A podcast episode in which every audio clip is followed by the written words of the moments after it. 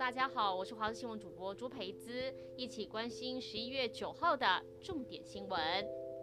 花莲吉安乡发生一起临时起意抢案，还让老妇人受伤。抢匪看到七十六岁的妇人走在街上，脖子上有金项链，觉得有机可乘，动手行抢，造成妇人跌倒受伤。抢匪立刻骑着机车逃逸。警方在事发四小时内逮捕嫌犯，起获变卖所得等赃物，全案是依强盗罪移送法办。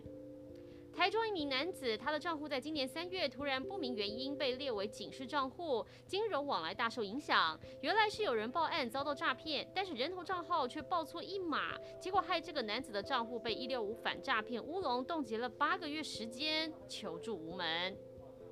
天气变冷，乌金也来报道。彰化深港首批养殖乌鱼上市，多达四千多只，第一批就丰收，让渔民乐开怀。乌鱼全身都是宝，肚子里的卵就是乌鱼子，取出来之后的鱼肉就是民众最爱拿来煮汤的乌鱼壳。上市消息一出，马上吸引大批民众排队抢买。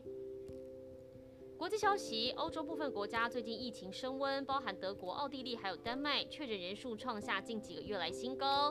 德国近一周以来的感染率来到疫情爆发以来新高，重症人数已经接近去年十二月第二波高峰。有医师担忧，近期内部分手术可能要被迫延后。奥地利也因为确诊数突然增加，当局下令还没完整接种疫苗的民众禁止进入餐厅或咖啡厅这些公共场所。丹麦政府则宣布将再次实施疫苗通行证。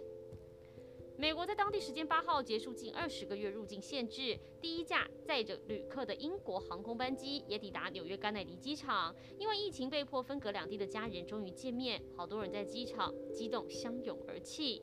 现在只要完整接种美国 FDA 或是 WHO 认可的六款疫苗，并且提供登机前的阴性证明，就可以入境美国。而且不只是机场，美国跟墨西哥的边境，汽车也大排长龙等着入境。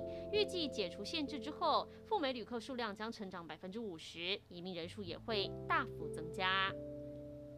一起来关心天气。今天持续受东北季风影响，各地明显转凉。平地最低温，新北市富贵角十三点八度，还好水汽变得很少。今天迎风面北部、东部，除了基隆北海岸、大台北山区跟宜兰山区会有阴雨状态比较多之外，大部分是多云、偶飘、短阵雨。中南部受到东北季风影响不大，都是晴到多云，偶尔会有一些在山区的零星小雨。平地水汽偏少，感受上会没那么冷，但还是要留意温度方面的的变化，而在台南以北、东部、恒春半岛沿海空旷地区，外岛会有九到十级的强阵风，沿海也容易有长浪。